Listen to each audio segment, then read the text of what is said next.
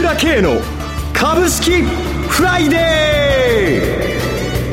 ー。この番組はアセットマネジメント朝倉の提供でお送りします。皆さんおはようございます。岡本留美子です。今日から始まりました。朝倉慶の株式フライデー。これからどうぞよろしくお願いします。それでは早速アセットマネジメント朝倉の朝倉慶さんと番組を進めてまいります。朝倉さんおはようございます。おはようございます。よろしくお願いします。こちらこそよろしくお願いします。昨晩のニューヨーク外国為替市場では、アメリカの週間ベースの新規失業保険の件数の結果が、先の雇用統計の結果に続き高結果だったことから、ついに1ドル100円の大台を突破してきました。一時に乗せましたね。乗せてきましたね。一時100円台半ばまで下落していましたよね。そうですね。100円台の79銭まで入りましたよね。2時間ね、はい。100円の大台を抜けるのは2009年4月以来4年1ヶ月ぶりということで、心理的節目と言われてきただけあっていかがご覧になりますでしょうか？そうですね。これ私まあ前から言ってたんですが、はい、一つのまあ通過点にしか過ぎないということですね。通過点ですか、まあ、そうですね。はいまあ、私は前からこの100円のせは必至ということを言ってたんですけれども、はい、100円どころの騒ぎではない、110円、120円、150円、200円、はい、もうどんどん円安になっていくという流れなんですね。それと伴って、株の方もどんどん上がっていくという流れなんですね。まさに日本はインフレに、大インフレに向かっていくということですよね。その流れの中で一つのこの節目がね、はい、まあ時間の問題と思われてましたけども、はい、まあ自然になったということですよね。だから今回のことも一つのきっかけにしか過ぎなかったと思います。はあ、そうですか。えー、えーはい、まあ、起こるべきものが、ここで自然に起きてきたと。たまたまこの放送が始まった日に起こるということが、なんとも象徴的かなと思いましたけども。そうですね。えー、これからも加速するということになっていくと思いますね。そうですか。ただ、野田前総理が衆議院解散を表明した昨年11月14日に1ドル80円ちょうど近辺でしたので、そこから安倍健政権に変わりまして、4月の黒田日銀体制の発足、前例のない大胆な質的量的緩和により、一段と円売りが加速してきましたが、このところは100円の大台を前に一進一退の動きが続いていましたよね。そうですね、ええ、まあ連休中にちょっと100円かなと思ってたんですけども、まあ、それはまあ連休中は起きなかったんですけれども、まあ結局さっき言ったように起こるべきものがここで起きてきたということで、はい、これがまあ自然の流れなんですね。まあ、今、政府の方はですね、これを喜んでいると思いますけれども、はい、おそらく110円、120円ぐらいになると、日本全体で気分が変わってくるでしょうね。これはこのままでいいのかなというような状況が、はい、おいおい起きてくるという流れの中で、はい、今、100円を突破してきたということなんですね。なるほど。大きな流れがあるということを理解するということです。株高も、はい、為替の円安も大きな流れがあるんだと。はい、まず、それが一つですよね。はい。では、あの、CM に続きまして、詳しく現在の相場状況についてお聞かせいただきたいと思います。はい。今、朝倉慶が熱い。その鋭い分析力で注目を集める経済予測のプロ、朝倉慶が代表を務めるアセットマネジメント朝倉では、日々の株式情報を無料でリアルタイム配信中。アベノミクスで上昇した株式相場、投資家はここからどう対処すべきか。迷ったら朝倉慶。キーワード朝倉慶で検索を。アセットマネジメント朝倉は、証券取引、金銭有価証券の予託貸付行為は行っておりません。また、情報提供する金融商品のお取引では、相場変動などにより損失を生じる恐れがあります。取引説明書、契約締結前交付書面など十分にお読みいただき、ご理解の上お取引ください。金融商品仲介業者登録、関東財務局長、金中第605号。では朝倉さん、昨日の日経平均株価は前日に比べまして94円21銭安の14,191円48銭、トピックスも12.51ポイント安の1181.83と、ともに安値引け、ともに3日ぶりに反落して引けていましたが、いかがご覧になっていますでしょうか？まあ、これは普通のリズムであって、相場ですから上げたり下げたりするってのは当たり前のことですからね。はい、上げたり下げたりしながらあたあの上に行くという、ですから先ほども言いましたように、根本的な大きな上げ相場というのにがあるということですよね。その中で、まあ、多少下がるということはいつでもあるわけですから、連休前は4日も下がりましたんでね、はい、こういうことがあるわけですよ。で、投資家の方に言いたいことは、とにかく弱気になるなということですね。もう弱気になって、ちょっとこういうふうに売られたところを買っとけばいいわけですよね。はい。で、これはですね、今、こ日本の個人投資家がね、非常に大きな売り越しになってるんですけれども、はい、それはそれでわかるんですよ、気持ちとして。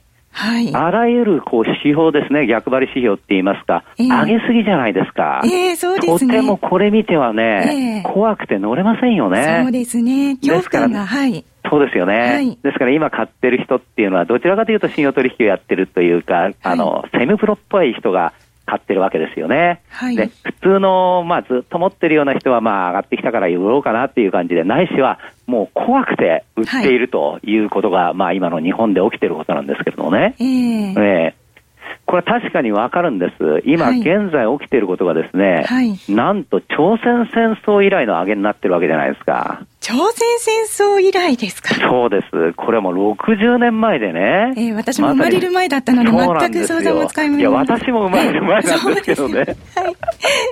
はい、それはね、はい、ですから、この1949年ですか、これまさに日本が1945年、はい、えー、終戦ですね、それからもう復活、日本経済がまさに復活した大相場と同じスケールの、ないし、それを越すかもしれないようなスケールのね、相場がここで訪れてるということなんですが、はい、こんなことは普通に考えたらありえないことなんですよ。今言ったように、えー、朝鮮戦争の時みたいにですよ、はい、日本が焼け野原からですよ、はい、それから大復活するので相場が出るっていうのは、これは当たり前ですよ。今のミャンマーよりひどい状態なんですから。えー、そっから出た相場がね、はい、今同じ、同じような勢いで相場が出てきているという、この現実は何かということなんですよ。はい。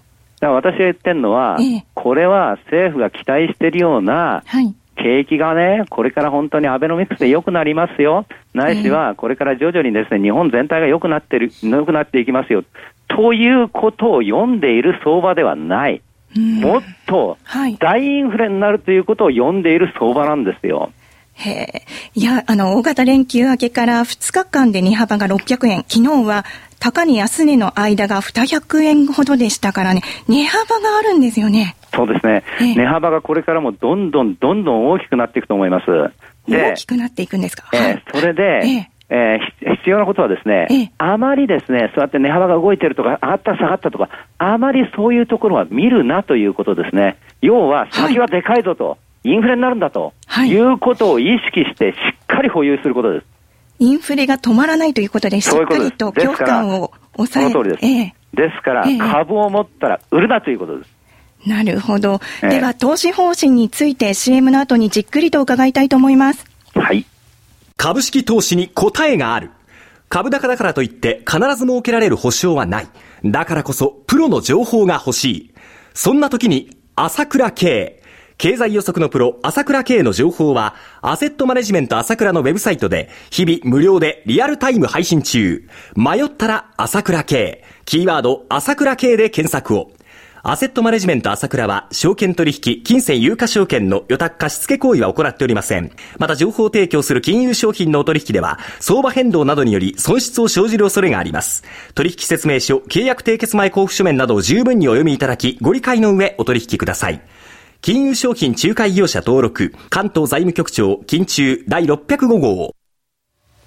時刻は8時53分です。朝倉慶の株式フライデー、朝倉慶さんと一緒にお送りしています。引き続き朝倉さんよろしくお願いします。よろしくお願いします。では、投資方針について詳しくお聞かせください。そうですね。ええ、とにかくですね、これは大相場なんですよ。おそらく今やっている投資家が、かつて見たことのない、誰も見たことのない相場が始まってるんですね。はい。そして、大相場の時は、ものすごく株が上がるので、はい、あまり売り買いはしない方がいいんです。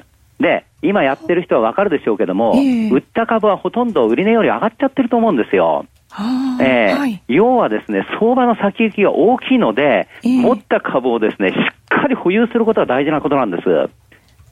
でどういうことかというと、えーえー、みんな普通はですね、えー、まあよく株で下がると塩漬けって言いましてね、はい、本当にもう本当にその株が下がっちゃったから売れないということでね、はい、しっかり保有、保有せざるを得ないということで保有するわけですよ。はい、そうじゃなくて、上がった株を耐える、売らないで耐える。これが寛容なんですよ。で、上がったから売りたくなるじゃないですか。はい、えー、まして4日もね、はい、連休前みたいにね、下がっていくと余計売りたくなっちゃうじゃないですか。えーえー、そこを耐えなければならないんです。要は、株で儲ける、投資で儲けるってことは、いわば働かないで儲けるわけですよね。はい。その代わり、そこで精神的に耐えなきゃなんないんです。そこで精神的に耐えるというのは、持ってる保有株を保有すると、はい、そこで耐えろということなんです。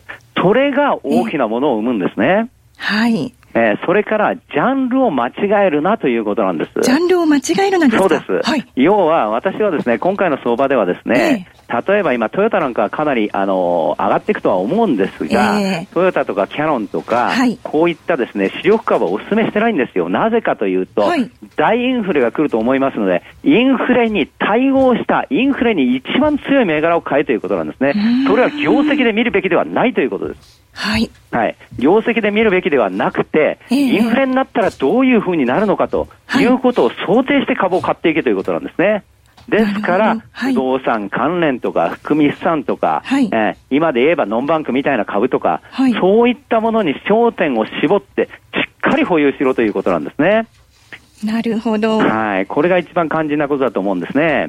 で、どんな相場でもそうなんですけれども、まあ、例えばインターネットバブルなんかの時もそうですけどもね、はい、まあ、ヤフーなんかがその時典型なんですけれども、はい、その時の旬になる相場があるんですよ。はい。えーその時の本命株ですよね。はい。これは相場が出た時は、まあ、5倍とか10倍とか20倍とか30倍ののなっていくんだが、はい、今回は相場のスケールが違うので、はい、10倍どころではなくて、もうすでに10倍になってる銘柄続出してますから、えー、10倍じゃなくて50倍、100倍。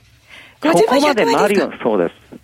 大変なことになっていくと思います。はい、要は、今の投資家が、はい、投資家が儲かってるようだけど、はい、実はインフレで、これから来るインフレで、お金をヘッジすることができてるわけなんです。はい。え一そうじゃなくて、普通の方はいろんな預金とか保険とかいろいろやってます、やってるかもしれませんけど、この辺がインフレで、大幅に目減りしていくという流れになっていくわけなんですね。まだそれは起きてません、起きてきてませんが、はい、いずれそういうふうになるということを先読みしてるから、はいこれだけの大きな相場になってるわけです。なるほど。だから朝鮮戦争以来のことが起きてるわけで、はい、この異常性のもとが何にあるのかということをしっかり、あの見ておくことが必要なんですね。はい。朝倉さん、そろそろお時間が迫ってまいりました。改めまして、朝倉さん、リスナーの皆さん、これからどうぞよろしくお願い申し上げます。さて、第3金曜日は毎回ゲストをお迎えしてお送りしていきます。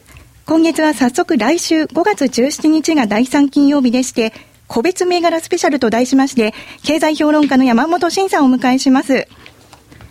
アセットマネジメント朝倉代表取締役経済アナリストの朝倉圭さんでした。ありがとうございました。私、朝倉圭が代表を務めますアセットマネジメント朝倉では SBI 証券の口座開設業務を行っています。